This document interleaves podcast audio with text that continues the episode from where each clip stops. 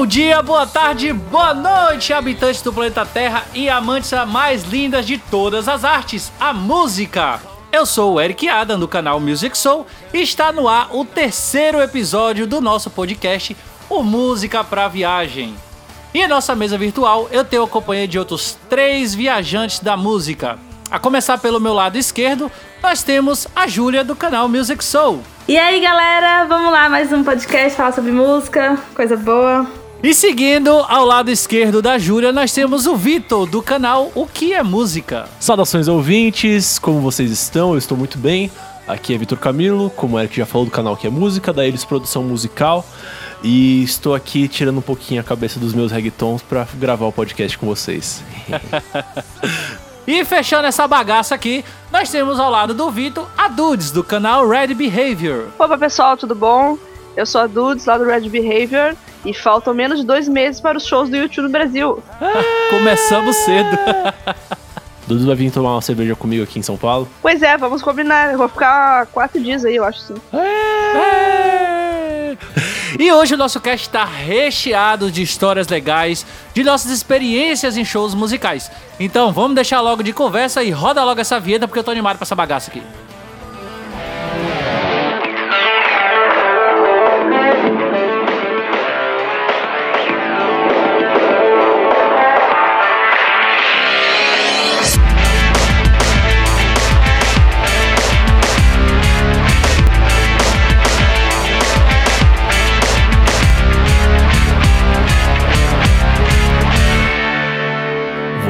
Está ouvindo música pra viagem.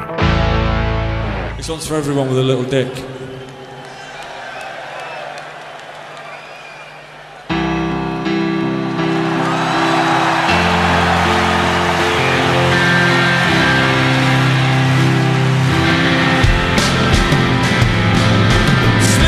E é isso aí, pessoal. Antes da gente começar de fato com o nosso assunto, ah, eu queria puxar aqui uma pequena ah, questionamento, um pequeno questionamento aqui com vossas senhorias. O que vocês acham de pessoas que acampam por meses e por semanas e, sabe, por muito tempo na frente de estádio de futebol esperando por um show grande, aqui no Brasil principalmente, né, que eu, eu vejo acontecer muito isso. O que vocês acham desse tipo de pessoa, gente? Pelo amor de Deus. Eu acho que é um bando de idiota sem nada o que fazer, cara. Ô, Ave Maria, já chegar Pelo assim amor já? de Deus. Não, não faz o menor sentido isso, cara. Pé na porta. Porque, porra, você, você passa três meses acampando ali, mendigando, tipo, você não trabalha, não estuda, tipo, tudo bem que você quer ficar perto, mas, tipo, você consegue ficar perto do palco se você chegar no dia, sabe? É, é- é ah, é- é uma falta de noção que é muito além da realidade pra mim. Pra mim, além de ser uma perca de tempo e de coisas produtivas pra você estar fazendo ao invés de estar na fila de um show, é, é pra mim é sem noção, porque você acaba sem curtir de fato o show, né? Porque você tá cansado, você passou horas e horas, ou talvez dias, tem gente que passa dias na fila, e vai assistir o show como se você tá morto, não tem mais energia pra nada, nem corpo. É, fazendo um jabá aqui, meio jabante, é, lá no, no meu canal do YouTube eu já fiz um vídeo comentando justamente sobre esse assunto, né? Que eu trouxe uma reflexão, chama-se Vale a Pena Acampar em Shows? E eu contei algumas experiências minhas de dias que eu cheguei muito cedo e que, olha, chegando super cedo, dá pra ficar na grade sim, se esse é o objetivo. E quando a gente tá esperando pra ver um show de uma banda ou artista que a gente gosta muito, a gente fica muito à flor da pele, sabe? E qualquer situação que a gente passa na fila ou antes pode ser prejudicial pra gente conseguir aproveitar melhor o show. Então, assim, ó, não recomendo que a, que a, que a camp na fila, não. Até porque qualquer coisa ali vai prejudicar a tua experiência, qualquer problema que der ali, sem falar no cansaço, né? Pois é, e, e foi uma coisa que eu vi assim nos últimos meses, quando foi da última vez que o Justin Bieber teve aqui, né? No, em São Paulo, salvo engano. É, teve gente acampando por meses, meses da frente do estádio do Palmeiras, eu acho, uma coisa assim. E no dia, faltando poucas horas pra abrir, eles simplesmente mudaram o lugar aonde entrariam, né? Então assim, é como se fosse os portões de entrada seriam no, na- no lado norte do estádio e na hora, assim, quer dizer, faltando poucas horas pra abrir, eles mudaram pro lado sul, tipo, você vê aquele monte de gente correndo com barracas, com é, mochilas, comidas. Assim, sinceramente, eu ri muito porque, cara, eu fico, eu fico pensando, onde estão os pais dessas crianças, pelo amor de Deus? Isso aí foi terrível. Ah,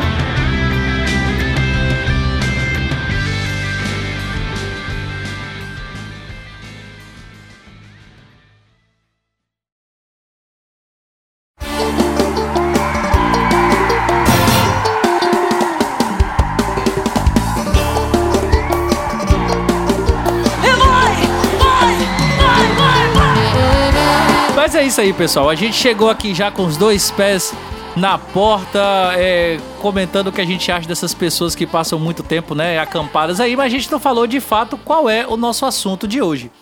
E hoje a gente vai contar um pouco sobre as nossas experiências, né, em shows musicais, sejam eles nacionais, internacionais, que Dudes, por exemplo, que é a moça que vai muitos shows internacionais aí, né, Brasil. é verdade. Nós trabalhamos para isso, literalmente. Pois é, e eu queria já começar aqui com a nossa primeira rodada aqui, né, de pra gente conversar um pouco sobre as nossas experiências.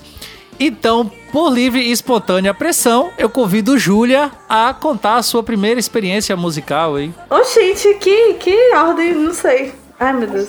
Tá, vou começar com a primeira experiência de fato que eu me lembro de um show que eu participei, porque assim, eu tava, quando eu tava pensando no show que eu escolhi, eu fiquei, meu Deus, lá vai a pessoa pedir para ser é, julgada livremente. Mas é pra isso que estamos aqui, né, nesse país chamado internet. E a primeira experiência que eu tive de fato, assim, que eu me lembro bastante, que pra mim foi muito marcante, foi um show que eu fui quando eu era pequena, eu tinha por volta de 10, 11 anos, eu não lembro de fato a idade. Mas foi o primeiro show da banda Calypso que eu fui na minha cidade de Eunápolis. O primeiro porque eu já fui em cinco. ahn, e esse pra mim foi muito especial porque eu era muito fã da banda, muito, muito mesmo. De estar em casa e ficar dançando loucamente e escutar o CD o tempo todo. E eu lembro que eu, que eu fui com o Eric, meu irmão que está aqui, que também vos fala Eu. neste podcast. E quando a banda começou a tocar, eu lembro que eu tremia tanto, que eu parecia uma vara verde. Eric me colocou nos ombros e eu tremia e eu ficava, meu Deus, eu não acredito que eu estou vendo a banda Calypso. A Rainha Joelma ali cantando e eu sabia todas as coreografias e letras. E pra mim, assim, marcou minha vida, minha relação com música, porque assim, é de fato uma das primeiras, né? Porque teve outra banda antes, mas foi de fato uma das primeiras bandas que eu gostei bastante, que eu fui fã. Foram poucas que eu fui fã, assim, de fato, de sentir aquela emoção. E foi muito bom, foi muito bom mesmo. É, e de fato eu lembro de que Júlia devia ter realmente por volta de 11, 12 anos e ela era magrinha, sequinha, então coloquei fácil, né? Nas costas. Nos ombros. E aí Joelma subiu no palco, de repente a mina começou a, a pesar e ela tremia. e, eu, e eu já não, não sabia mais o que fazer. Eu falei, meu Deus, vou segurar, a mina tá, tá morrendo aqui em cima aqui, gente. Não, e é engraçado, né, que tem vários shows que eles nem deixam mais o pessoal subir nas costas. Porque atrapalha, né, quem tá ali perto, quem tá Sim. atrás. É, não, de fato. E É segurança também, né? O fato de você estar ali, daqui a pouco muita gente empurra e você não consegue segurar e cai, né? É. Mas é- essa, mesmo. essa festa era a festa de rua. Então, é, Isso foi no o Pedrão, que lá em Nápoles. Foi acho que um dos primeiros até, né? Que sim, sim. sempre tinha no, no São, na época de São Pedro, São João. São Pedro. E aí foi isso, Pedrão São Pedro, óbvio, né? e aí a banda foi, assim, foi muito legal. Tiveram outros shows é, no Pedrão mesmo, na- nas outras edições. Só que esse ficou marcado, assim, porque é, literalmente passar mal porque estava vendo uma, uma banda tocar, sabe? Foi muito massa. Muito massa na época. Pra mim, né? Pra Erika que tava me segurando, talvez não foi tão emocionante. Tinha uma emoção muito forte circulando no Eric. Era dor. ah, melhor comentário. Exatamente isso Era daí. dor. E assim, eu acho que foi o seu, o seu primeiro show de, de banda grande, assim, não foi, Júlia? Não, o primeiro show de banda grande foi aquele que a gente foi, daqueles três menininhos. Ah, mas não era banda pra- grande. Mas não era banda grande. Era o Hanson. Que eles... eu tô pensando no Jonas Brothers. Era Não. o Hanson. O Hanson não. Meu sonho, né? Mas não. Foi. Chique. Não. Que canta assim. Ô Juliana, Tatiana e Jacarezinho. Jacarezinho é Meu como é que é? Deus, ai, é molecada, molecada. molecada, A molecada, isso. A molecada. Não é Jacarezinho, não? Cara, a gente, a gente se divertiu demais, mas também moleque, né? Criança, Eu tenho um autógrafo deles. Jacarezinho. Foi, cara, foi. Ai, desculpa, gente. Mas não, eu tô Mas falando de show, de show de banda grande, não de só de artistas, né? Porque, enfim, show mesmo não de é banda banda. grande, né? Não querendo desmerecer. Mas não, não vale. Não, não vale ah, mesmo. então foi.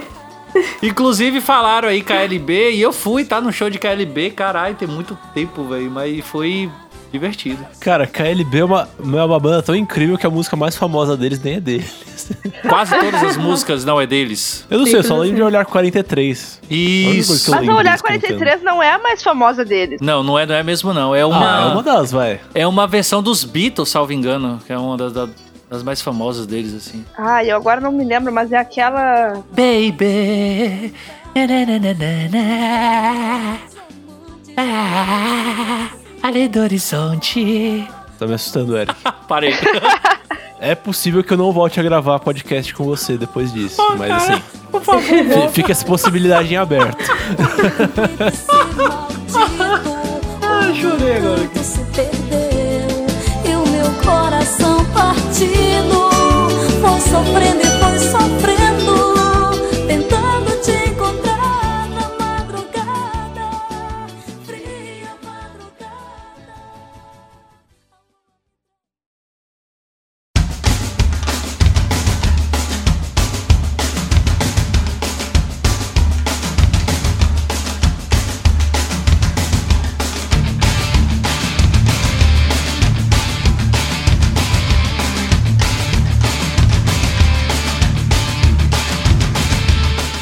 é isso aí, galera. Seguindo aqui a nossa, a nossa pautazinha aqui que eu escrevi, né? Uma sequência bonitinha aqui. A gente vai agora ouvir a primeira experiência do Vitor. Ô, minha, minha primeira experiência. Então, Quer pra minha dizer, primeira peraí, experiência. né? Esse negócio de primeira experiência, né? Enfim, musical.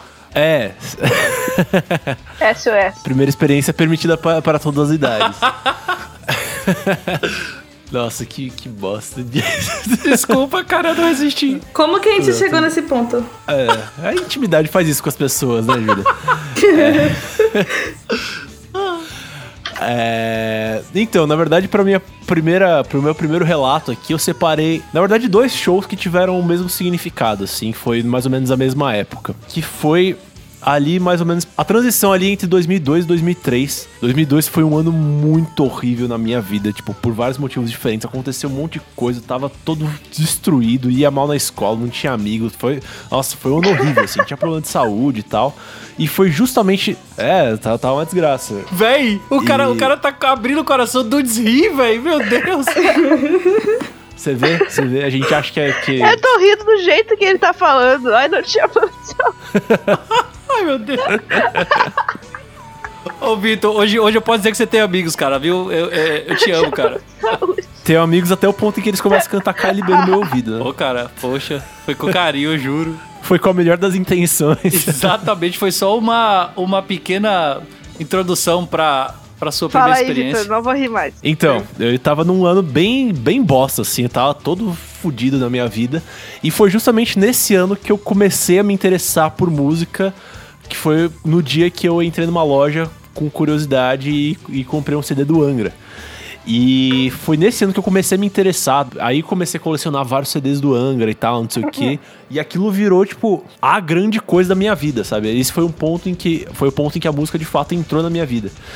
E no fim daquele ano, tipo, quando eu tava finalmente conseguindo superar todas as dificuldades, teve um show do Angra aqui em São Paulo. É, para quem acompanha a história do Angra, deve saber que essa época, 2002, 2003, era a época justamente que o Angra tava ressurgindo depois da quebra da formação original ali, né? Que tinha a formação anteriormente com o Kiko Rafael, o, o Kiko, Leandro Bruno.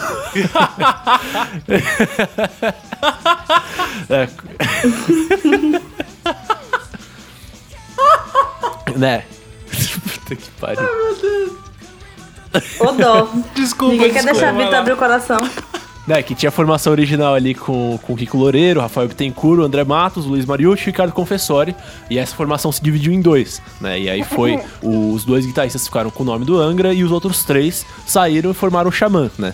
E essa era a época que tanto o Angra Nova Era, entre aspas, né, tava, tava começando a se divulgar, começando a se firmar, e o Xamã também tava começando a se firmar, assim. Então foi uma época muito muito prolífica, assim, para quem acompanhava o que era relacionado ao Angra, né? Então eu, eu lembro que eu fui nesse show, eu lembro exatamente que foi no dia 21 de dezembro de 2002. Tinha 12 anos de idade, eu fui com a minha mãe é, ver o show de encerramento da turnê do Rebirth, que era o, foi o primeiro disco do Angra depois que eles voltaram, né, com a nova formação. E cara, esse foi, foi o primeiro show que de fato que eu fui na minha vida, assim, o primeiro show que eu fui porque eu quis ir, digamos assim. E foi uma experiência incrível. E aquilo tudo pra mim era muito novo. E, tipo, e eu, eu lembro que eu fiquei no fundão, assim, porque eu tinha medo de, de me afastar, de entrar no meio da galera e tal. E, mas foi uma coisa assim, tipo, nossa, mas era tudo novo pra mim, assim, e tudo tinha um ar meio misterioso, sabe? Era uma coisa meio mágica até. E pouquinho tempo depois, teve no mesmo lugar, no mesmo lugar onde foi esse show do Angra, teve um show do Xamã, que foi o show em que eles gravaram o Ritual Live, que é o primeiro DVD ao vivo deles, que também eles estavam nessa fase, assim, foi, foi talvez a melhor fase do Xamã, assim. E nesse show eu lembro que eu fui acompanhado do meu pai. E aí eu já tava um pouquinho mais à vontade no ambiente e tal, já, já tava, ah não, eu posso me afastar um pouquinho aqui do meu pai que nada, nada de ruim vai acontecer. E aí nesse show eu tomei a liberdade de ficar circulando pelo ambiente, assim, e eu lembro até hoje da sensação, cara, de eu fui me embreando por meio da galera, eu fui, fui me aproximando do palco, e eu lembro da sensação que eu cheguei, tipo, sei lá, uns 10 metros do palco e eu consegui ver os músicos de perto, assim, e eu lembro que eu falei em voz alta, tipo, caralho, eles são de verdade. E, tipo, não... Porque pra mim, até então, eles, eles, existi, eles existiam só, tipo, no encarte do CD, sabe? Era, eles eram, tipo, eram fotinhos ali que faziam sons no disco, mas eu, não tinha aquela dimensão, eu era muito inocente, eu era muito criança, não tinha aquela dimensão de que eles eram pessoas de verdade, sabe? E aí, eu lembro até hoje dessa sensação de se chegar perto e ver o cara ali se mexendo e, e cantando e, e conversando com a plateia e falar, nossa, tipo, ele é uma pessoa real, sabe? De carne e osso. E pra mim, realizar que esses caras, que pra mim eram os meus ídolos na época, eram pessoas de carne e osso, pra mim foi, foi, uma, foi uma experiência muito impactante, assim. E é isso aí. Esses foram os dois primeiros shows que eu fui na minha vida e foram, sem dúvida, experiências que ajudaram a me definir como eu sou hoje, assim. É, uma coisa bem interessante que você falou aí, Vitor, foi essa questão de com seus, com seus pais, né? Com sua mãe, com seu pai e tal. Eu nunca tive essa relação assim de ir com, com, com os pais pra, pra shows e tudo mais. A minha mãe não é muito de, de muvuca e tal. É, e assim, a minha, a minha convivência maior assim com o espelho de pai é com, com o pai de Júlia, né? Com quem eu vivi por muitos anos quando ele era casado com, com a minha mãe. E eu, eu saía muito com a tia de, de Júlia, Graziella. Então eu era, tipo, adolescente e ela também, quase ali na, na, na mesma idade que eu, e a gente ia, assim, todos os shows, assim, sabe? E eu acho bem, bem bacana, assim, você ter essa, essa pessoa de quem você é próximo, você lembra, assim, que, porra, todos os shows e era com aquela pessoa que eu ia e, pô, eu achei isso bem legal. Ainda mais você tendo, podendo ter os pais pra acompanhar, pô, é genial, velho. É, na verdade, especificamente esses dois primeiros shows que eu fui foram com os meus pais, porque eu era muito criança, né? Eu tinha, tinha 12 anos Sim, nessa sim. época. Nem podia entrar se não fosse acompanhado dos pais. Aliás, esse show do Xamã teve uma história engraçada, porque eu fui com meu pai e tinha um amigo meu que foi na época, tipo, ele foi com o pai dele também. A gente foi separado, assim, mas a gente sabia que, o, que os dois iam. Aí eu tava na fila com meu pai e tinha. Eu lembro exatamente que a regra pra entrar no show era que tinha que ter. Era no mínimo 14 anos e, tipo, 14 anos tinha que ser acompanhado dos pais. E aí. Só, eu sempre fui grandão, né? E, e aí eu passei sem, sem problemas. Mas aí a gente, na- a gente tava na fila, a gente encontrou o pai do meu amigo, e ele puto, assim, porque, tipo, eles chegaram na frente na, na, pra entrar ali, pra passar pelo segurança. E aí o segurança perguntou pro cara, né, pro pai do meu amigo, ah, quantos anos tem o moleque? Aí ele virou, mentiu, né? Falou, ah, tem 14. E aí o meu amigo virou, não, pai, você errou, eu tenho 12. e aí o segurança barrou eles. Adoro crianças que fazem isso, velho. crianças sinceras. É, porra. E aí os dois perderam o show porque o moleque foi burro. Meu Deus, que merda, velho. E aí, o, o, o- e no final ele entrou? Conseguiu entrar com o pai? Não, não, eles foram embora. Aí, Oh, meu Deus. aí eu e meu pai deixamos os dois na fila ali, que eles estavam, sei lá, estavam indo embora e, tipo, e a gente entrou no show e não viu mais eles. Mas é assim, tipo, esses dois primeiros shows eu fui com os meus pais, justamente porque eu era muito criança. Sim. Mas ainda naquele ano, assim, naquela época eu já comecei, tipo, depois disso meus pais nunca mais me acompanharam, porque também não era a pegada deles, né? Tipo, nunca, eles nunca foram muito de show, assim, muito menos de show de heavy metal, né? e depois disso já comecei a ir com amigos tal, e foi a época que eu comecei a formar amizades por causa da música tal. Daí eu entrei numa fase que foi também bem importante, assim, pra, pra minha vida. Mas o, esse comecinho foi, foi acompanhado dos meus pais, assim. Engraçado.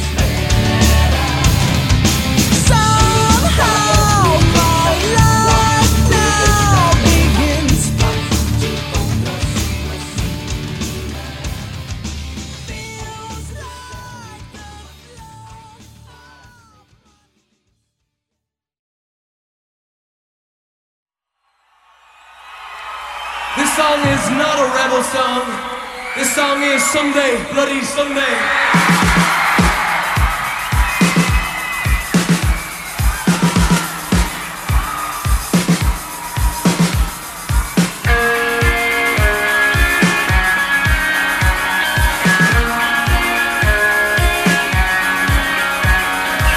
Não, eu tenho uma. Antes de eu contar as minhas experiências em si, é, ainda nesse gancho de pais e tal que puxam pra música, é comigo foi muito assim, sabe? O meu pai sempre gostou de show, assim, de, de DVD, sempre comprou muito DVD de banda, de DVD ao vivo, de rock e tal. Tanto que ele que me apresentou o YouTube. Eu me lembro que ele escutava muito assim, U2, Aerosmith, ele gostava de Tears for Fears. Aí, quando eu já tinha uma certa idadezinha, assim, quando eu tinha. é, acho que eu já tinha uns 11 ou 12, assim. Eu me lembro que veio pra cá. Essa não é a minha primeira experiência, tá? Mas veio pra cá o, o Lenny Kravitz. Tipo assim, na época, Porto Alegre não recebia grandes shows internacionais, assim. E recebe hoje? Sim, hoje sim. É, claro, é, Que pergunta eu não sei se é cretina. uma piada. Foi. Mas hoje, hoje, tem, hoje não dá pra reclamar, claro. O, o YouTube não veio, mas tem muita coisa grande. Esse ano vem Paul, Bon Jovi, Green Day. Não dá pra reclamar. Mas na época não vinha. Aí eu me lembro que meu pai falou assim: ai, filha, nós vamos. E aí eu já vi que tu pode entrar e tal comigo. Daí eu me lembro que o Lenny Kravitz eu gostava só de uma música, sabe? Eu me lembro que me diziam, quando eu era criança, que show era um negócio muito caro. Então a gente só podia ir quando fosse, tipo, muito fã, sabe? E eu me lembro que eu falei pro meu pai assim: ah, pai, eu só gosto de duas músicas Aham. do Lenny Kravitz e tal, nem. Que na época era Again e Stillness of Heart. E daí eu me lembro que ele disse assim: Não mesmo, filha, quem é que te disse isso? Show, tu tem que ir ao máximo de shows que tu conseguir. E, tipo assim, eu me lembro, eu que ele botou na minha cabeça assim, muito nova. Ele disse: "Ah, filha, quando tu tiver um dinheiro, tu junta esse dinheiro pra ir a shows. Porque show é a forma mais é Caralho. pura de tu vivenciar a música, de tu tá de cara com o artista. Por mais que tu esteja longe, tu vai ficar naquela sintonia, não sei o que.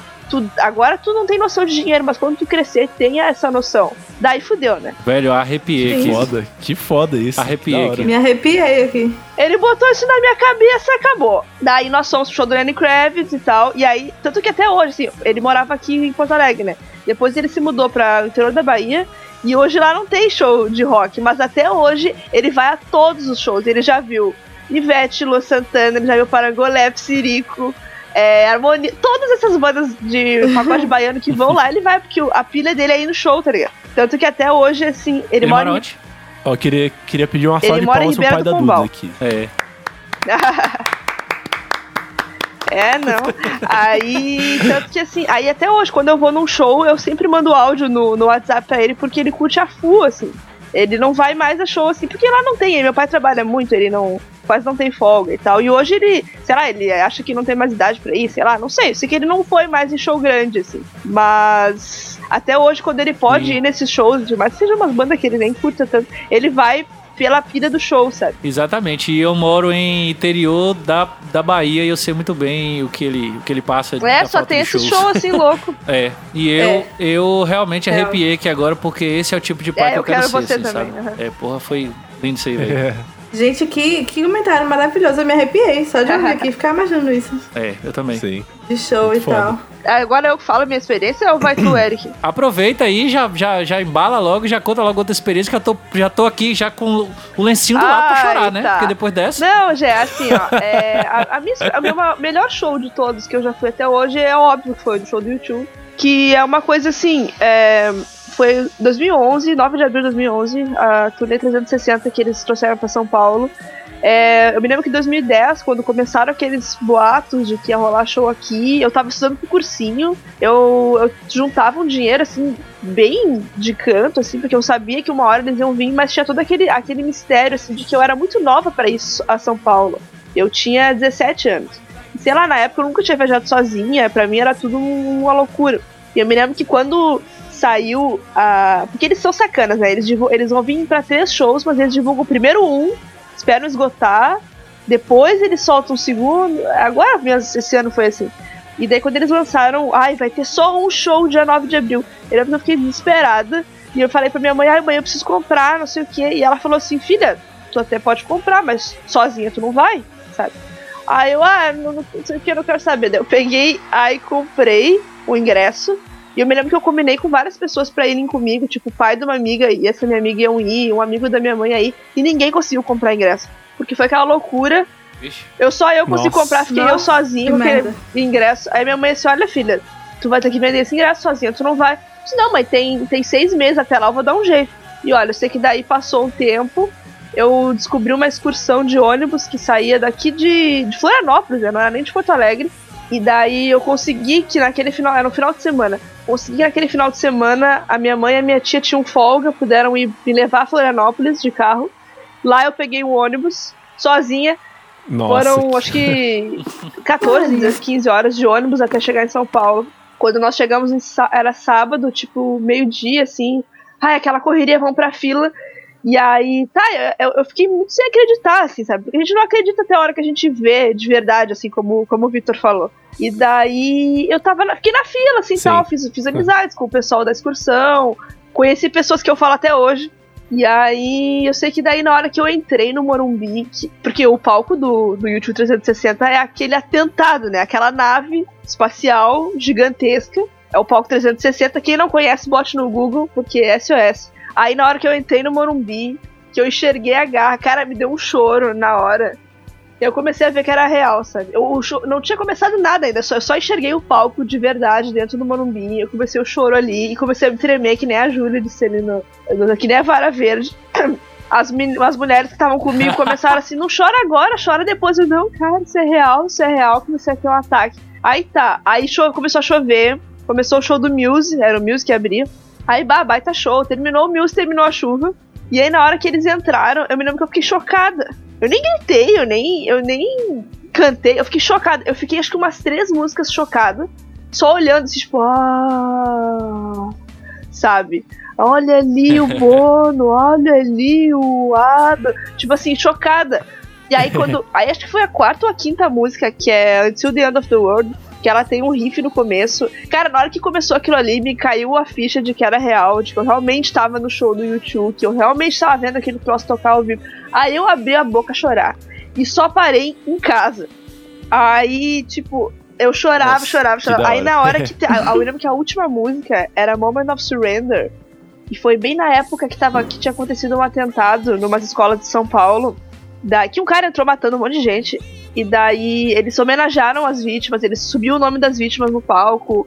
O Bono pediu pra todo mundo acender o celular, fazer uma luz, que daí eles iam fazer uma dedicatória às vítimas, não sei o quê. Eu sei que era todo mundo chorando. Sério, era um troço assim. e aí Caralho. tem aquela. No começo da música Surreal, né? de Moment of Surrender, ao vivo, é aquele oh, oh, oh, oh, e a o Morumbi inteiro. Nossa, velho. Quem não estava lá, bote no YouTube. Foi uma coisa assim, surreal. Surreal. Eu lembro que eu saí, o ônibus estacionava 2km do Morumbi, eu tinha que caminhar na volta. E eu me lembro que eu caminhava chorando, chorando. Aí eu cheguei no ônibus, liguei pra minha mãe, e a minha mãe, ai, tu não tu sumiu, tá tudo bem. Eu, ai, mãe, mãe, eu só chorava. Chorava, e minha mãe, tá tudo bem, tá tudo bem, aconteceu alguma coisa, né?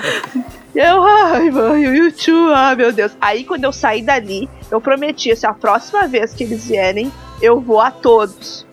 E agora em outubro eu vou em três, né? Do nada eles colocaram um quarto, daí lascou meu orçamento, eu não vou. Mas eu vou em três. Mas esses shows agora são é a primeira vez que eles vêm desde 2010? Desde 2011. É, aham. Nossa, eu tinha a impressão que eles, que eles vinham pra cá com mais frequência. Não, eles são vagabundos.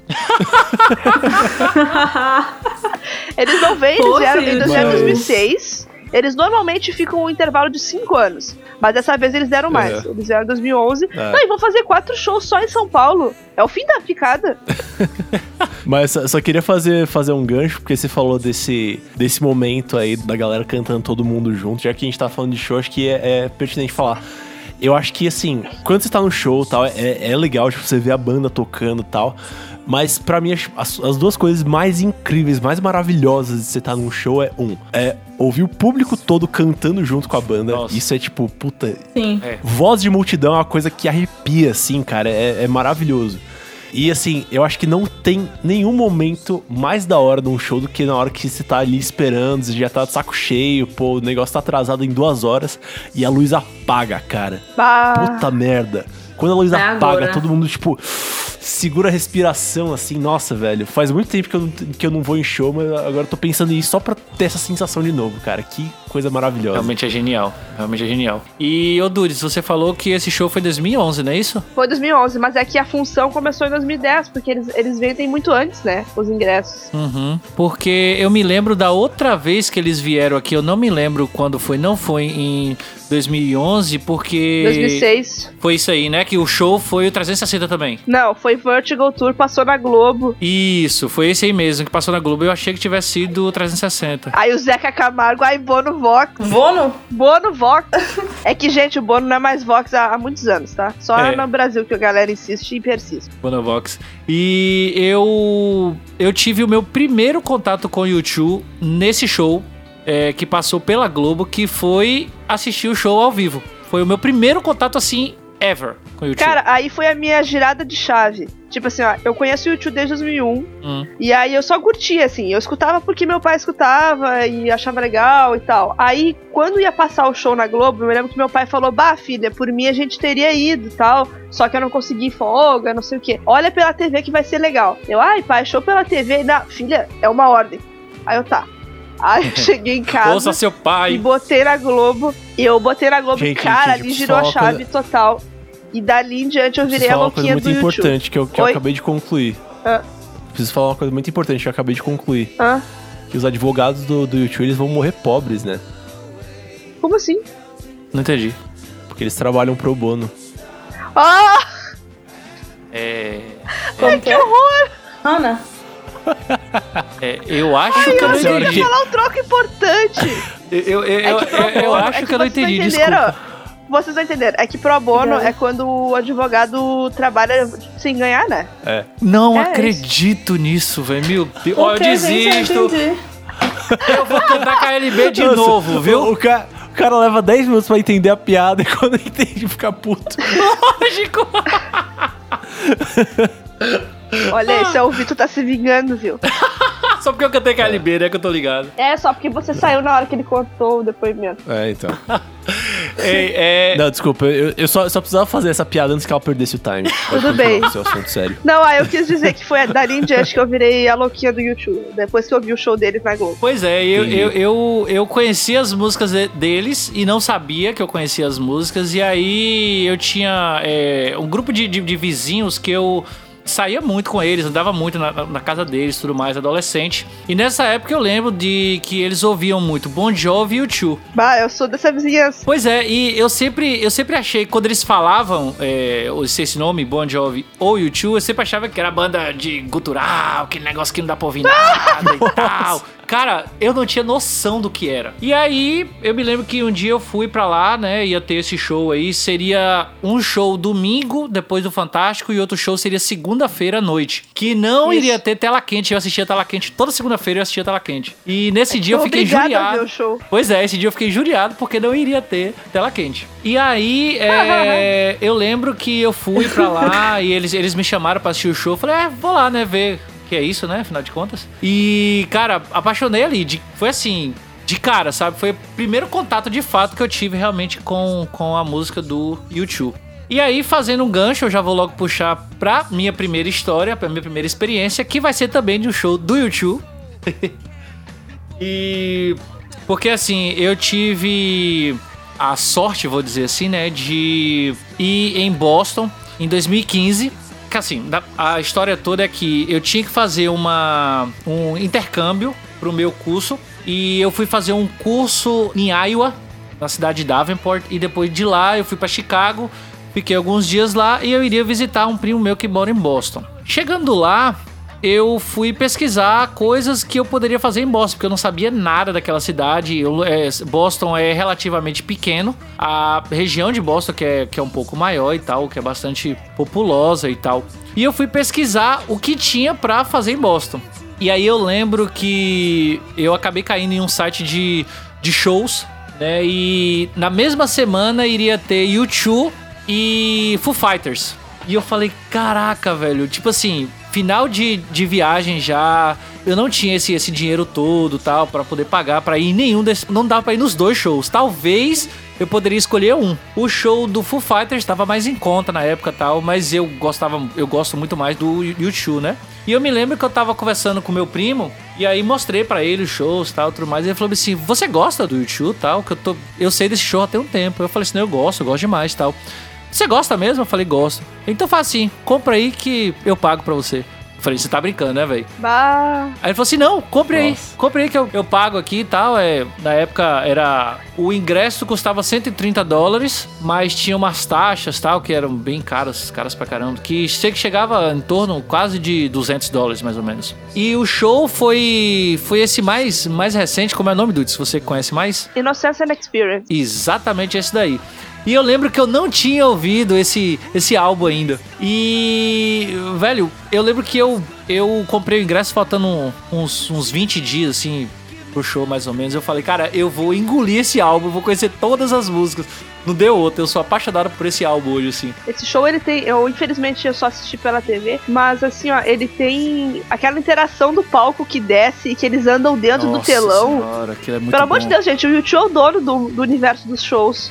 Porque, sério, a, a, a- a música, a minha música preferida desse disco é Cedarwood Road, né? E essa música, o telão fica aparecendo a rua e o Bono anda dentro da rua. Tipo, e chove, é e venta, Chove, e aham. faz tudo, cara. Sim. É, é muito Aham. show. E, e- e o foda é porque, assim, é, eu fui no TD Garden, que é um o ginásio do, do Boston Celtics. E o show foi o último show que eles fizeram em Boston dessa turnê aí. Foram cinco shows. E eu me lembro que eu fui no, no, no último porque era o mais barato e que eu sabia que daria menos, menos gente. E foi numa quarta-feira.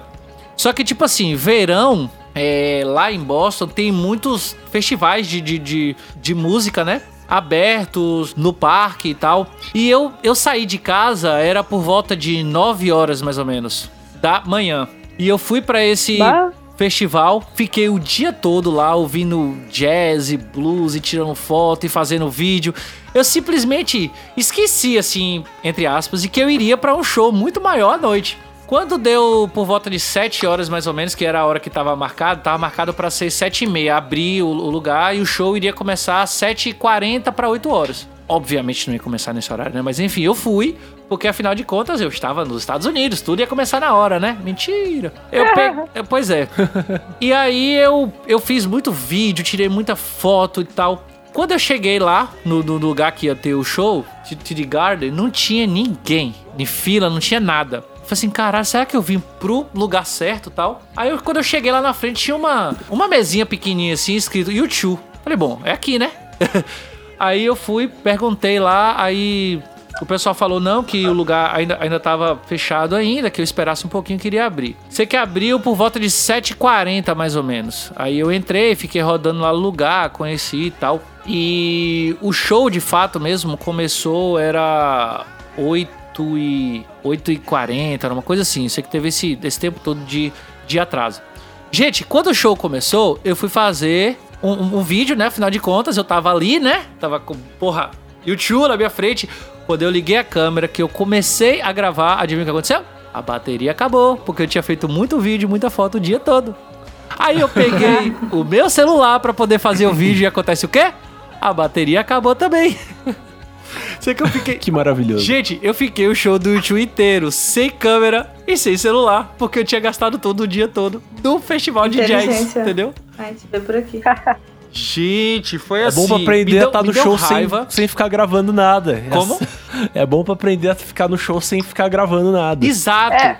E assim, eu curti o show inteiro, assim, sabe, prestando atenção nos mínimos detalhes e melhor, o lugar que eu fiquei dava mais ou menos uns 5 a 8 metros no máximo pro palco. E era na mesma altura do, do, do palco. Ou seja, Bono tava, sei lá, a, a 5 metros de mim. Se eu, se eu esticasse o braço, se eu esticasse o braço lá, a gente pegava na mão, entendeu? Pegava o gordinho. Exatamente isso daí. E foi assim, gente, foi uma experiência, sabe, genial. É, porra, o show dos caras é realmente como, como o Dudes falou, é um show perfeito. É, é lindo demais e o lugar devia ter umas 20 mil pessoas, mais ou menos assim. E eu lembro que antes, antes do show começar. Antes de, de eu entrar no lugar, na verdade, né? Eu conheci uma, uma mulher que ela é portuguesa e ela tava em Toronto, no Canadá e Boston fica, fica perto ali da, da fronteira, né, com, com o Canadá. E ela tinha pegado, ela tinha ido pro, pra Boston só pra ver esse show. Eu conheci essa, essa mulher e tal, só que o, o lugar que eu fiquei, como lá era cadeira marcada e tal, o lugar, que, o lugar que eu fiquei era extremamente longe de, onde- de onde ela tava. Ela tava lá naquele topo ali mesmo, assim, sabe? E eu tava do lado do, do, do, do palco, assim. E aí eu curti o show tal, ela ficou lá do lado dela tal, eu aqui. Acabou o show. Quando eu saí na, na porta, então eu tô saindo aqui pra esperar o meu, meu primo, que tava vindo buscar, né? Com quem eu encontro? Com ela de novo. Falei, pô, que legal. e aí ela foi, mostrou os vídeos, me mandou um monte de vídeo, mandou um monte de foto do lugar que ela tava. E essa foi a minha, a minha mais louca experiência de shows que eu já tive, assim. Foi lindo. Aproveitando o gancho do tio, queria compartilhar um bônus. É, no dia que eu tava. Nessa excursão aí que eu fui, nós paramos pra almoçar no shopping Butantã, que é um shopping que tem ali perto do Morumbi. E aí. Bah, e a galera, a praça da alimentação inteira era gente de camiseta do YouTube, gente que tava almoçando antes do show. E aí aconteceu um negócio muito legal. Que assim, tava aquela zoeira, né? A praça da alimentação já é um lugar barulhento, lotado, então. E aí tava aquele bagunça, gente em pé, gente gritando. Aí daqui a pouco, do nada, um cara, na cara e na coragem, subiu na mesa, pegou a bandeira, acho que do YouTube lá que ele tinha, começou. Aí o homem subiu na mesa e começou a, a balançar a bandeira pro alto e a cantar aquela parte famosa de Pride, né? Oh, oh, oh, oh, oh. Cara, a praça da alimentação inteira começou a bater palma e a cantar junto. Foi muito a fuder. Cara, esses, esses, esses lances são, são muito legais, velho. Essas coisas que acontecem assim, nada a ver, tá que você não espera. Silenciou, não, deixa eu falar, silenciou, foi o flash mob, silenciou a praça, o cara gritando e todo mundo começou. Primeiro foi cagou, da onde tá vindo isso?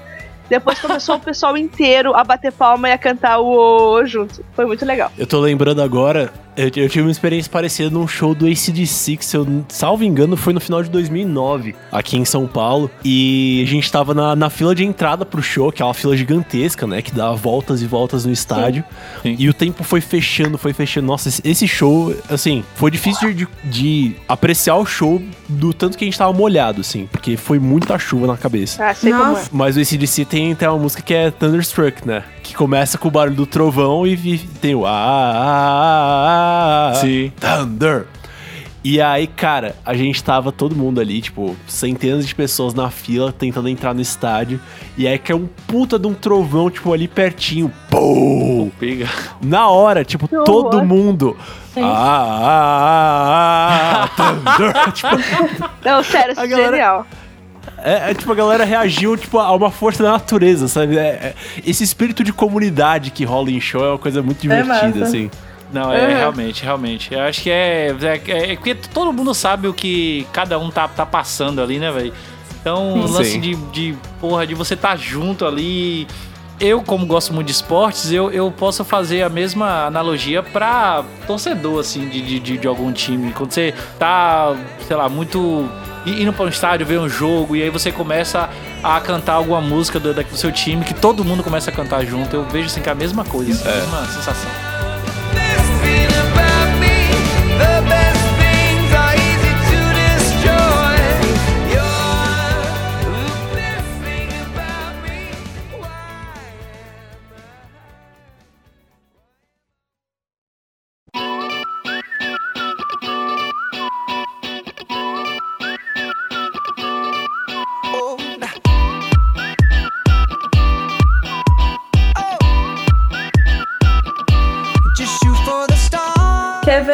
Coisa que eu lembro muito, assim, que foi uma da. É a minha segunda melhor experiência no show, assim, que eu me lembro. Que foi um show que eu fui em 2015, é, com o Eric também. Que foi o show do Maroon 5 em Salvador. E aí eu lembro que a gente chegou lá umas 4 horas antes do show. Tava esperando aquele sol, tanto de gente e tal. E aí, quando a banda entrou, já tava de noite. Eram 7 horas da noite, mais ou menos. Eles. A banda entrou cantando a música Animals. E eu lembro que eu escutei, assim, um pouco do toque da banda, só que o pessoal cantando. Era mais o público. E eh, eu não sei se eu tava viajando porque eu tava, né, sem acreditar que eu realmente estava no show. Mas quando eu olhei pro, pro lado, assim, eu vi aquele monte de gente cantando, olhei pra frente, tinha um espaço vago, sem ninguém, que eu falei, eu poderia estar lá, mas eu não tava, tudo bem. e aí eu fiquei, velho, que massa, e todo mundo, sabe, por um motivo, todo mundo tá aqui, porque aquela banda ali tá cantando aquela música que é massa o sentimento. A show do Maroon 5 eu fui em um em Curitiba em 2012. Fui de excursão também de ônibus. Dessa vez eu fui de ônibus até Floripa e de ônibus até Curitiba. Aí chegou lá, o, a, a banda tinha ficado presa na alfândega. O show atrasou quatro horas. Aí depois, esse, esse do ano passado, eu fui aqui em Porto Alegre também. E esse ano eu vou ver pela terceira vez no Rock in Rio. Eu amo Maroon. Arrasou. Nossa, o show deles é muito bom. Eu achei muito bom o show. Bem simples, assim, ele, a banda cantando lá e eu lá e. Sei lá, muito bom. É, o show deles eu, eu me incomodo que eu acho curto demais. É, eu achei curto também. E eles só cantam as famosas. Eu fico com raiva, gente que é fã desde o primeiro disco. Eu, eu reclamo que eles só tocam as- o single. Porque pra mim foi, foi muito legal. Eu acho que volta no que Vitor falou na- quando ele tava falando da experiência dele. Da questão de você saber que aquelas pessoas, elas são gente que nem você, sabe? Carne, osso e baixinho ou alto e tal. Ainda mais quando, é, pelo menos pra mim, eu nunca tinha ido em um show internacional. E aí quando você vê de perto, assim, que eles, sabe, estão ali também e são gente que respira, que sei lá, faz xixi, come. É muito massa. E isso que pra mim foi o que, que eu fiquei assim, pô, velho, que massa o Adam Levine, ele tá ali, ele tá rouco, ou seja, ele também sofre dessas coisas com a voz. Foi bem legal. Nessa vinda deles aí, essa última vez, foi uma vez que a gente foi e umas amigas no hotel, ver se a gente conseguia falar com eles. E dos sete, a gente conseguiu foto e autógrafo de seis deles. Ficou faltando só o Adam. E aí, por mais que a gente tenha ficado meio, meio braba, assim, tipo, ai, vagabundo, não desceu, não sei o que. A gente tem que lembrar que ele também é uma pessoa, né? O cara tá cansado, sem saco. Teve um dia meio assim, queria descansar, queria ficar falando com a família no, no quarto. A gente, tem, a gente tem, que, esque- tem que esquecer um pouco que eles são artistas e mas que também são pessoas, né? Mas fiquei chateado. Inclusive, você fez um vídeo sobre isso também, né? Canal. Fiz, fiz. Pois é, é, eu posso dizer assim que esse foi o meu primeiro show internacional que eu fui aqui no Brasil, né, no caso. E é, é isso, velho. É, é bem o que Júlia, o que Júlia falou aí. Você, porra, você tá ali vendo o cara que, sabe, você costuma ver por videoclipe, é, sei lá, pela TV, pelo YouTube. E ele tá ali, velho, sofrendo, entendeu? Tipo, isso é uma sensação massa do caralho. Muito bom.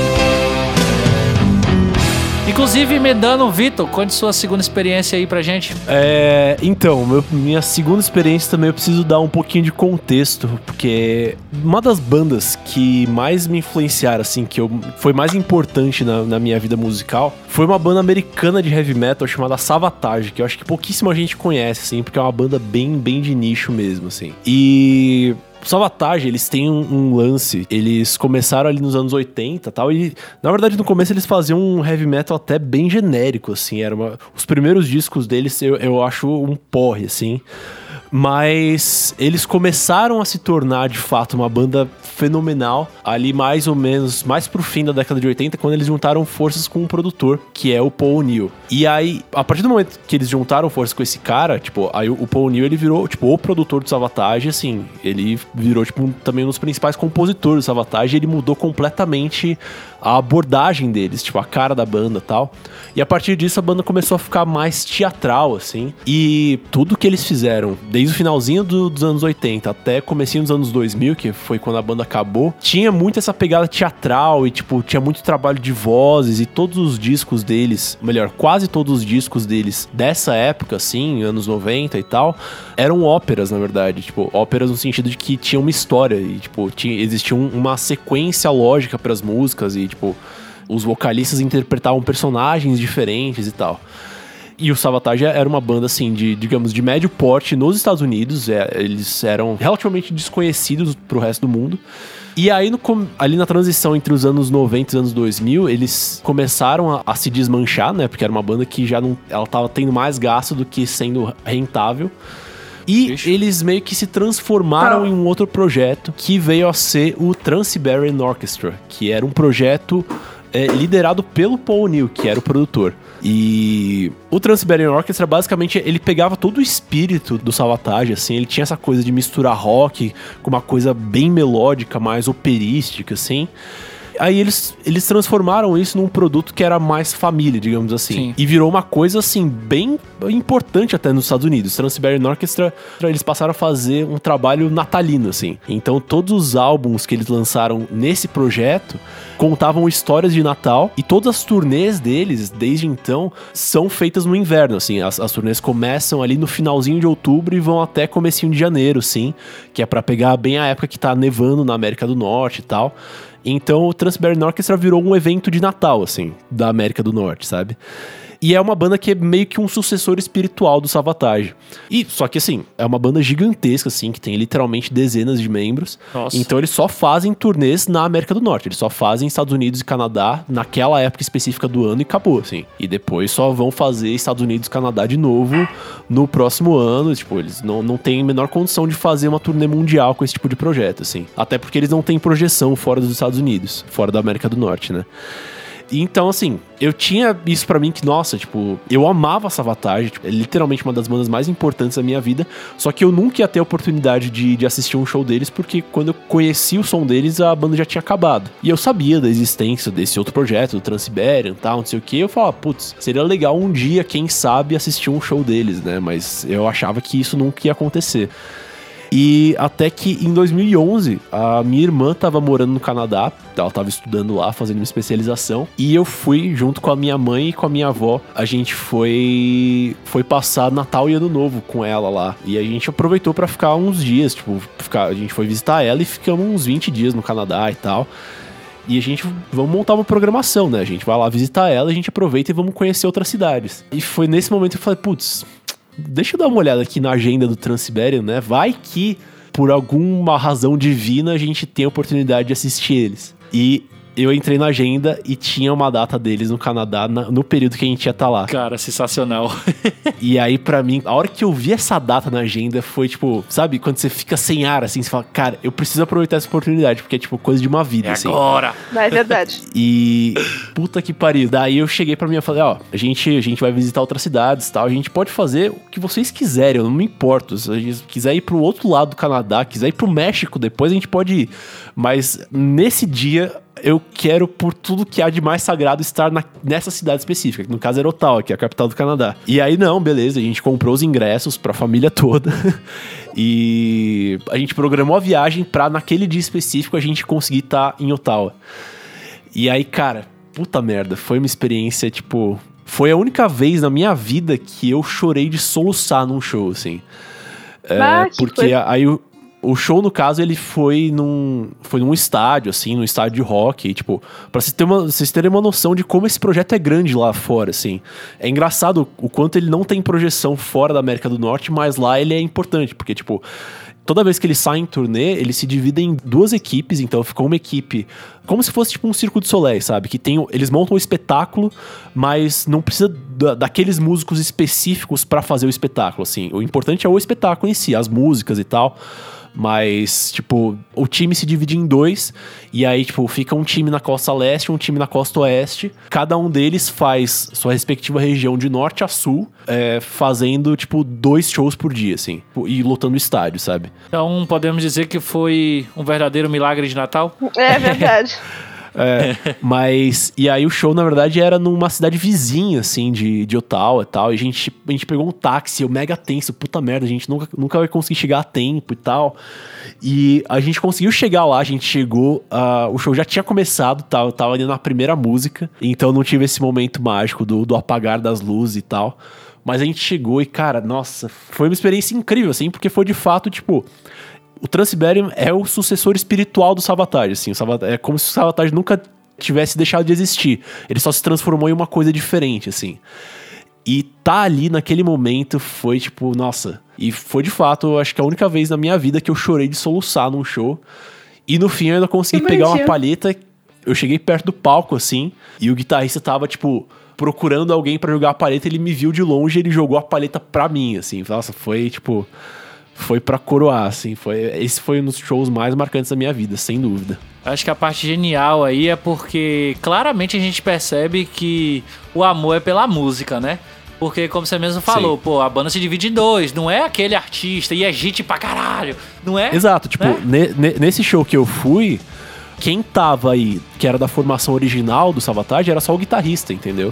Porra, Sim. é Mas é, genial, tipo, o, o que importava ali era, tipo, é o espírito musical dos discos do Savatage que tava sendo feito ali por pessoas que, entre aspas, tinham, tinham a benção do Savatage pra estar fazendo aquilo, Sim, sabe? sim. Isso me lembra também o quando você fala assim nos seus vídeos, o, o- é, nos seus vídeos que você falou sobre fazer faculdade de música e tal, que você conta pelos Uhum. seus, pelo seu amor pelas big bands, né?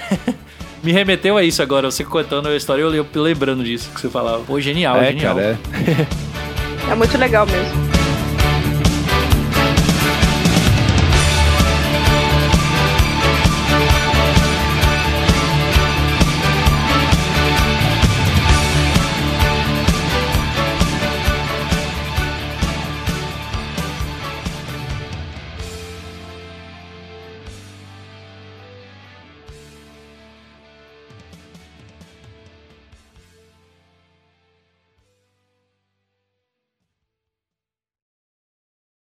Back in the day, oh, as we learned, a man was not considered to be considered to be. fully grown. Has he not gone beyond the hills? Has he not crossed the seven seas? Yes, seven seas at least. Now all them jokers kept around just like a scarecrow's in hometown. Yes, scarecrows in hometown. From screen to screen, them traveling. But I'm a wanderlust. E aí, dando, dando sequência à nossa última rodada aqui de experiências adultas, vai contar a sua segunda experiência, que não seja de YouTube, né, eu acho. Não, agora não é de YouTube. É, é mais, essa vez eu, eu contei a primeira experiência de uma banda que é a minha banda da minha vida, né? Agora eu vou contar a experiência de um show que eu fui para conhecer a banda. Eu não sei se vocês conhecem Gogo Bordello. É uma banda que. Ah, sim. É, eu, eu acho que ela é meio nicho, né? Como o Victor disse, é uma banda meio. É uma banda esquisita, assim, porque eles, eles se intitulam Gypsy Punk, né? Punk cigano. Sabe como eu interpreto o Gogol Bordello? É. como se o Borat tivesse resolvido formar uma banda. Como se quem? O Bowie? Borat. Ah, Borat, esse é. do- aquele filme. Meu Deus! Ai, não. Adoro o Borat. É que assim, ó, é, eles são. A ideia deles é fazer um negócio bem é, multicultural, assim. O vocalista é ucraniano, aí eles têm russos, guatemaltecas, chineses, tipo assim, gente de tudo que é lugar do mundo. E eles cantam basicamente em inglês, mas de vez em quando eles metem umas palavras em russo, em português, em espanhol. E é uma coisa assim muito louca, assim. Tem que ter um baiano, porque tem baiano em tudo quanto é que é lugar desse mundo. É, né? Aí, não, eu sei que daí assim, ó, eu, eu, um dia eu tava numa festa e eu escutei uma música e eu fiquei, eita, que treco é esse? Eu botei no Shazam e era Gogo Bordello, daí eu fiquei, nossa, tá. Aí nessa época, na- eles vieram pro Rock in Rio em 2013, e daí esticaram a vinda pra cá. Aí ia ter um show deles aqui em Porto Alegre. E daí eu olhei aquele show e pensei assim: ah, vamos ver qual é que é, né? Eu conheço uma música só, mas estava barato, comprei o ingresso. Tá, aí umas duas, três semanas antes do show, eu assim, ó, pá, vou ouvir as músicas, né? Vou conhecer. E eu escutei os discos, eu escutei especialmente aquele disco Gypsy Punks, e eu fiquei tipo assim, nossa, que, que, que eu tô fazendo? Que treco horroroso! que coisa absurda! Eu fiquei tipo, mas o que é isso? Meu Deus do céu! Aí eu escutei umas músicas, eu fiquei, mas o que é isso? Nossa, tá. Aí escutei um outro disco, também fiquei perplexa. Mas o que que é isso? Mas esse homem é um monte de grito, tá? Aí chegou o dia do show, assim, ah, bah, eu, eu vou ir no show, né, pô? Cara, eu tava. Era um lugar pequeno, foi na opinião aqui, é um lugar pra, sei lá, 1.500 pessoas, assim. Tava lotado. Eu cheguei relativamente cedo, mas não tinha muita gente, então eu fiquei na grade. E aí, cara, na hora que começou o show, eu não sei, cara, eu me apaixonei pela banda de um jeito que eu, cara, eu não- eu não conhecia, eu não conhecia a maior parte das músicas pra cantar, mas eu fiquei, tipo, hipnotizada, assim, olhando aquela maluquice, aquele homem, o Eugene extremamente performático, se atirava no chão. Aí uma hora ele pegou a garrafa de vinho e jogou na gente. Eu fiquei com a cara vinhada por horas sem saber. Oxi. Cara, vinha. Porque ele pegou e tocou, e a gente tava. Eu tava na grade, pegou na minha, na- no meu rosto, na lateral. E Eles o aí. É, aí ele jogava coisa na gente, se atirava. A, um, tem uma menina que to- toca um tambor e também se atirava ali na gente. Eu sei que eu saí dali. Aí tem uma música que eles tocaram que chama-se Alcohol. Cara, eu nunca tinha visto tanta gente chorando junta. Nem no YouTube, no Moment of Surrender. Porque o Moment of Surrender era aquelas pessoas fungando, sabe? Tipo, emoção contida. Agora, a quantidade de homens chorando em Alcohol, que Alcohol é uma música que é uma declaração de amor ao álcool. E eu fiquei, tipo Ah! assim, ó, meu Deus, a Justo, galera justo. chorando, a galera se identificando, assim, com a letra, chorando. Aí eu saí dali abismada, assim, de amor. Fui pro, pra lateral do. Tava esperando o, a carona, assim, e daí eu vi que tinha um burburinho de gente. Eu falei assim, ô, será que são eles? Cara, fui lá, abracei e beijei o Eudine. Ele me ofereceu o, o vinho que ele tava tomando. Abracei e beijei o violinista. Eles foram muito queridos, tiraram foto, abraçaram. Eu saí dali, cheguei em casa, fui ouvir o Gypsy Punks, amei todas as músicas. Hoje é o meu preferido deles. Aquele que eu escutei a primeira vez e pensei, meu Deus, Que bosta. e hoje o Gogol, o Gogol é uma das minhas bandas preferidas disparado, assim, ó. Ele tá atrás do YouTube só. Eu sou alucinada, assim, ó. E foi uma banda que eu fui pro show. E hoje eu penso assim, pô, se eu fosse nesse show do jeito que eu gosto deles hoje, eu acho que eu ia me atirar no palco junto com eles, assim, porque é uma vibe Nossa, que da hora. muito maluca, assim. Pra quem curte o Gogol, que é uma banda de doido, bah, assim, ó, banda de doido. sem palavras. É banda de doido. Bah, eu não, nunca tinha escutado falar dessa banda, mas agora eu vou pesquisar. Primeiro porque a, né, o que Dudes falou aí me deixou assim impactada.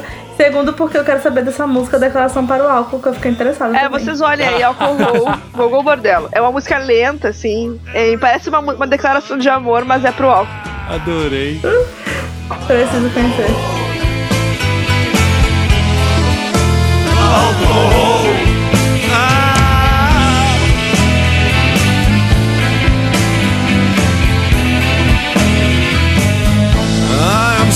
some of us you a name. Yeah, oh yeah, cause without you,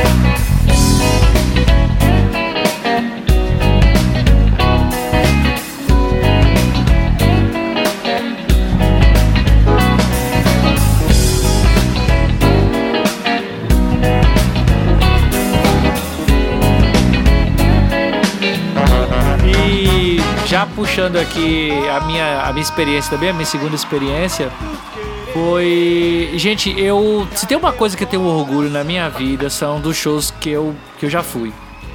E eu falo assim, quase todas as bandas brasileiras que eu ouvi, que eu cresci ouvindo e que eu sempre curti, eu já fui em shows, exceto Ana Carolina. Acho que foi a única que eu não fui até hoje, assim.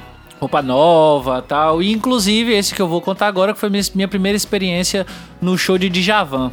Que, pô, Djavan fez um, um hiato aí de não lembro agora exatamente quantos anos, foi 10 anos, foram 15 anos, foi uma coisa assim, mas foi muito tempo parado e, pô, Djavan não tá tão novinho assim, né? Pra você imaginar assim, pô, será que um dia eu vou no show dele e tal? Uhum. E aí, cara, ele voltou pra esse, pra esse novo CD dele, e aí com essa nova turnê dele, um dos primeiros lugares que ele vai Ilhéus e eu morando ali do lado, Itabuna. Aí eu falei, ah não, preciso ir, preciso ir, preciso ir. E eu me lembro que eu tava estudando ainda, né? Eu tava fazendo faculdade ainda, então eu não, eu não podia gastar muito. Eu falei assim, bom, na minha concepção, eles iam botar, por exemplo, camarote, eles iam colocar camarote de lado e não totalmente na frente do palco. Então a minha ideia era o quê? Pô, se eu comprar qualquer valor de pista aqui, eu vou ficar na frente do palco acostumado aí em festivais como o próprio Festival de Inverno da Bahia,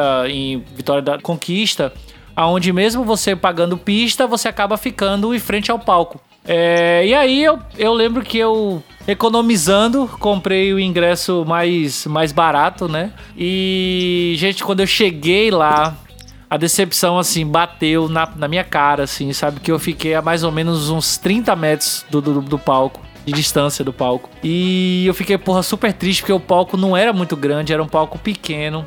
Aquele show assim mais intimista, mas que o cara que tá querendo ganhar muito dinheiro e bota muita gente no lugar, sabe como é que é? Ah, sei. Pois é, e aí, tipo, na frente, assim, eu fiquei sabendo depois que o, o- o ingresso tava barato também, mas era o dobro do que eu tinha pagado. E eu nem, eu nem sabia, na verdade. Então, assim, ficou aquele monte de gente na minha frente, a mais ou menos 30 metros de distância. Mas, cara, quando o Djavan entrou no palco, o Djavan ele é, ele é baixinho, né? Mas quando ele entrou no palco, ele começou a tocar Samurai, que é a minha música favorita dele, assim, de longe. Cara, tudo aquilo foi por água abaixo, assim, sabe? Toda a raiva que eu tava foi por água abaixo, assim, porque realização de um, de um sonho mesmo. Foi ver aquele cara e foi. é, pelo que eu me lembro, o Djavan é o, é o artista que eu gosto há mais tempo, assim, tipo. Que eu cresci ouvindo e que eu sempre gostei desde que eu era guri, que eu era criança, assim. É, ver Djavan tocando violão e ouvir as músicas deles, um cara assim que eu sempre gostei muito. Djavan e Roupa Nova, que também é uma banda que, que, que quando eu fui no show também foi bem emocionante pra mim. Mas aí, mesmo depois dessa decepção de ter ficado longe do palco, um ano depois eu vou pro Festival de Inverno. E quem vai tocar no Festival de Inverno? Djavan. Djavan. Véi, eu fiquei debaixo do palco, assim, tipo, sabe? Cara, a minha, a minha vontade é tirar a roupa toda ali e jogar pra ele, pular em cima dele e Ô, puxar ele pra baixo. louco! Eric, conta a vergonha que a gente passou antes do show começar. Ai, que mico! A gente foi muito engraçado. A gente ficou assim, tipo, tem uma grade que divide o público do palco e uma grade do meio que di- divide o público da pista do público do camarote. E esse, essa grade, ela fica mais ou menos, divide mais ou menos o palco ao meio. E a gente ficou colado com essa, com essa grade que divide, que divide, que divide né, o público do camarote para que a gente tivesse espaço tal, para poder respirar e tal. E a gente tava com uma, com uma amiga, tá, com, com, com alguns amigos também. A gente preferiu ficar ali pra não, pra não machucar tal. E aí, antes de começar, a gente, a gente chegou cedo pra ficar perto do palco, obviamente, né? Antes de, de começar de fato, veio um cara de dreads, um negão de, de, de dreads, usando dread, né? E ele tava do lado do camarote. Aí o cara era, era baixinho também. Aí Júlia olha pro lado. Era cara de Djavan. Véi, é, não, porque de fato parecia muito. Aí Júlia grita: Meu Deus, Djavan ali! Véi, todo mundo que tava ao redor olhou pro lugar pra ver se era Djavan. Todo mundo. Aí o cara, o cara tipo, parou e ficou assim olhando. Todo mundo olhou pra ele, tipo. Aí o Júlia, né? Não, Júlia. É, olha lá, olha lá, é Djavan, é Djavan. E o cara tá olhando assim, tipo, o que que tá acontecendo, gente? A Júlia tinha Não, o pior- olhou pra ele. Como Eu é? acho que não. O pior não foi nem que, assim, eu gritei. Foi o que eu apontei. E todo mundo ficou olhando, eu fiquei apontando com aquele dedo na cara do homem, assim. Todo mundo. Hã? Coitado. Dudes perguntou se eu tinha bebido, Eric. Ah, tá. Não, Eu não não. era, era, era, era início de festa, pô. Já era, o- era o primeiro show. E quando, eu, quando a gente chegou, eu falei logo, ó, gente, eu quero assistir o show de Javan. Depois a gente bebe, faz o que vocês quiserem, mas a gente vai assistir o show de Javan primeiro. E mundo, não, claro, a gente quer assistir o show também e tal, não sei o quê. E aí, então a gente já chegou, entrou no lugar e já foi direto pra lá, entendeu? Pra, Sim. pra ver o show dele. Então o show era, era, era cedo, era coisa de 9 horas, 9, 9 e meia, entendeu? Não era nada tarde, não. Tinha chegado na hora lá pra ver o show. E aí, sei que todo mundo que tava do lado da gente ficou olhando pro cara assim, e o cara tipo, o que que tá acontecendo, gente? Mas ó, o show foi lindo e.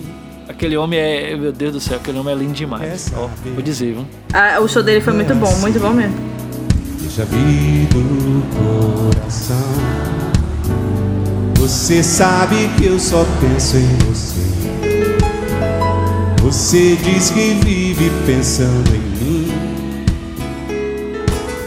Pode ser, se é assim. Você tem que largar. Não, não. Soltar essa louca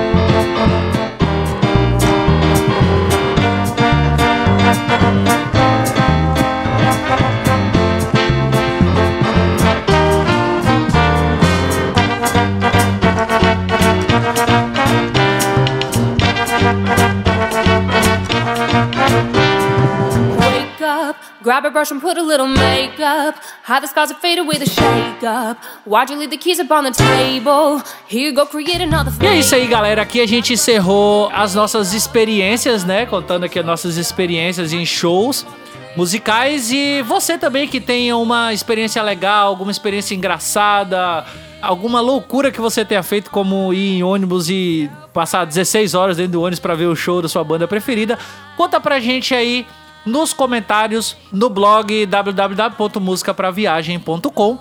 E agora a gente vai para nossa rodada de indicações musicais da semana. A começar pelo meu lado esquerdo novamente, minha irmãzinha linda do meu coração que eu tanto amo, Júlia Rovena. Então, a minha indicação agora, ela é assim, um pouco cortar os pulsos.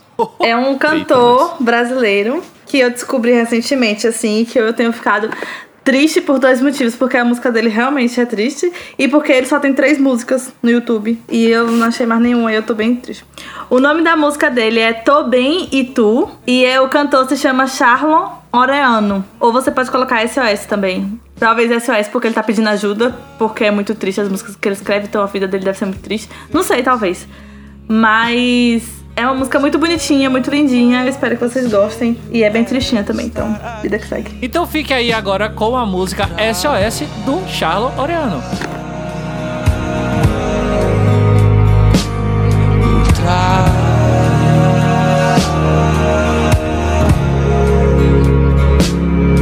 Teu beijo preciso vem sorriso lá Mas é claro que a vida segue sem você. Mas parece que contigo tem mais tudo a ver.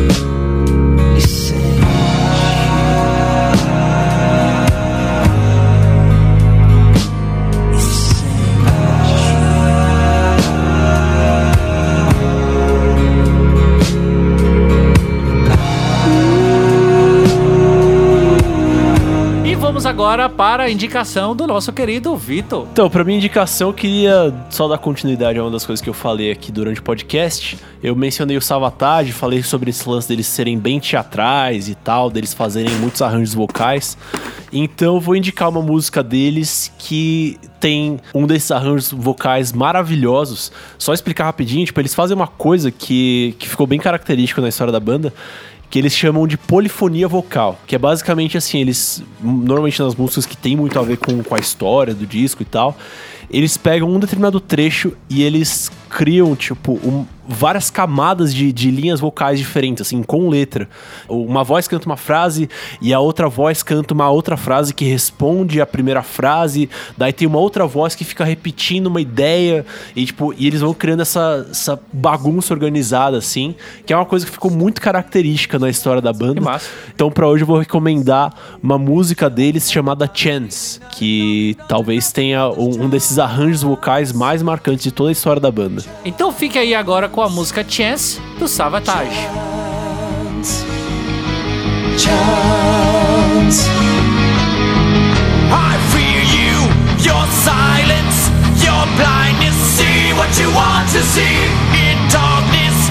One kindness, one moment. Tell me what you believe.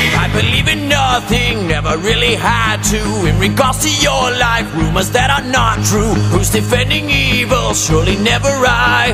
Who would be the witness if you chance to die? Father, can you hear me? This is not was meant to be. I am safe and so are you as for the other's destiny. Father, can you hear me? This is not how it was meant to be. I am safe and so are you as for the other's destiny. Father, can you hear me? This is not how it was meant to be. I am safe and so are you as for the other's destiny. Father, can you hear me? This is not how it was meant to be. I am safe and so are you as for the other's destiny. Father, can you hear me? This is not how it was meant to be. E dando sequência, vamos agora para a indicação da nossa querida Dude Sparrow. É, como eu falei do Gogol, hoje eu vou indicar uma música deles. É, o nome dela chama-se My Gypsy Autopilot.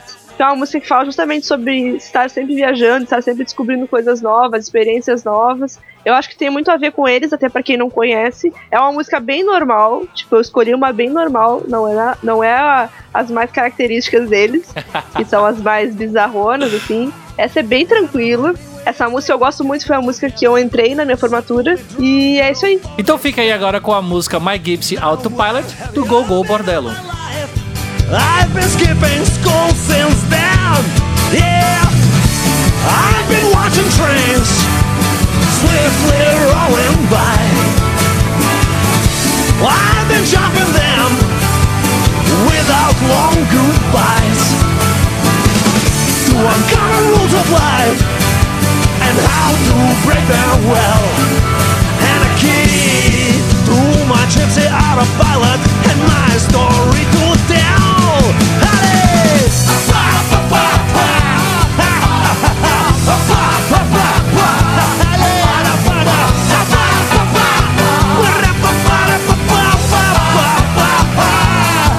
So we ran to outskirts of our town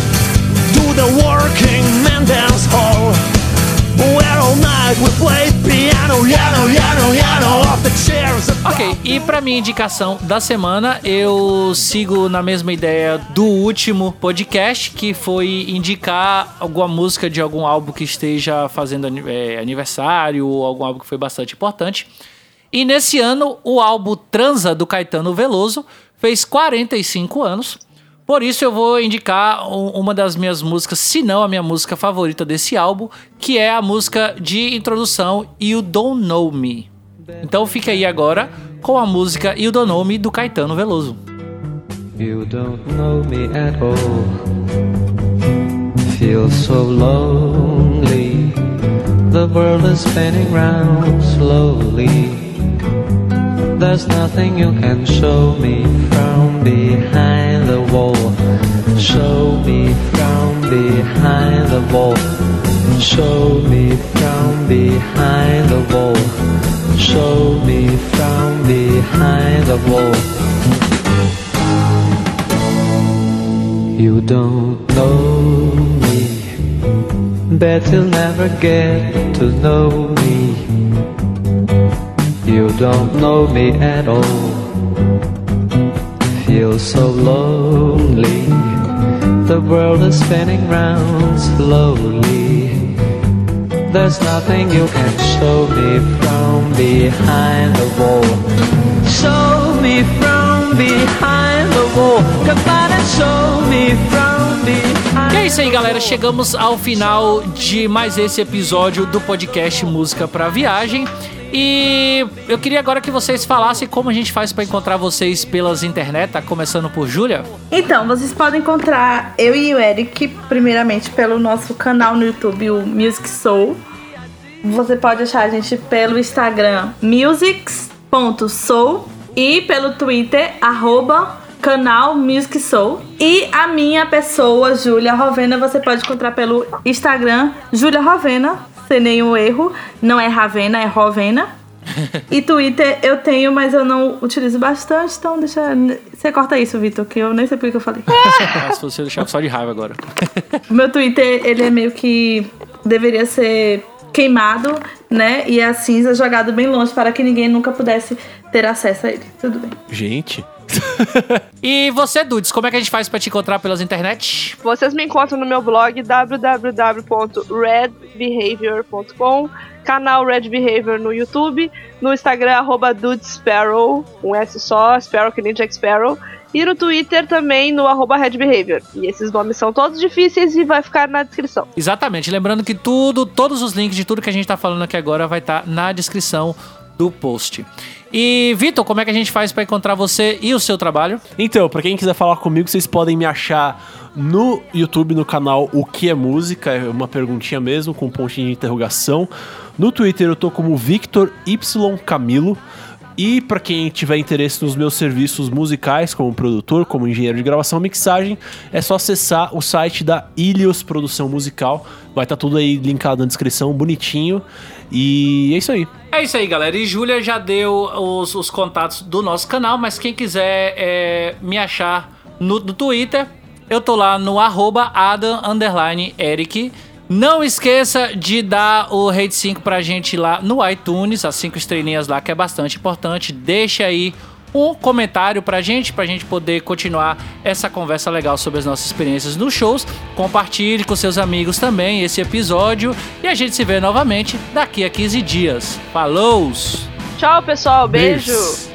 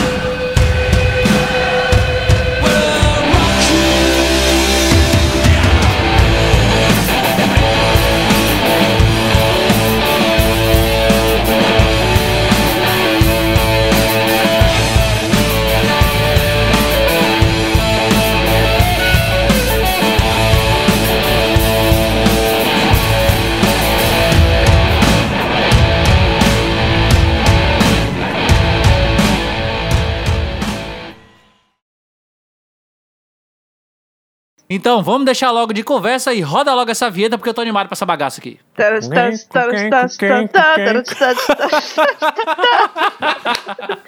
Parece a abertura daqueles jornais sensacionalistas, sabe? Que vai começar o plantão da Globo com Dudes, Head Behavior. Atenção! A versão da Dudes da, da vinheta é a melhor coisa, cara, desse podcast. Tanto, tanto, tanto, tanto. da, da, da, da, da, da, da, da, da,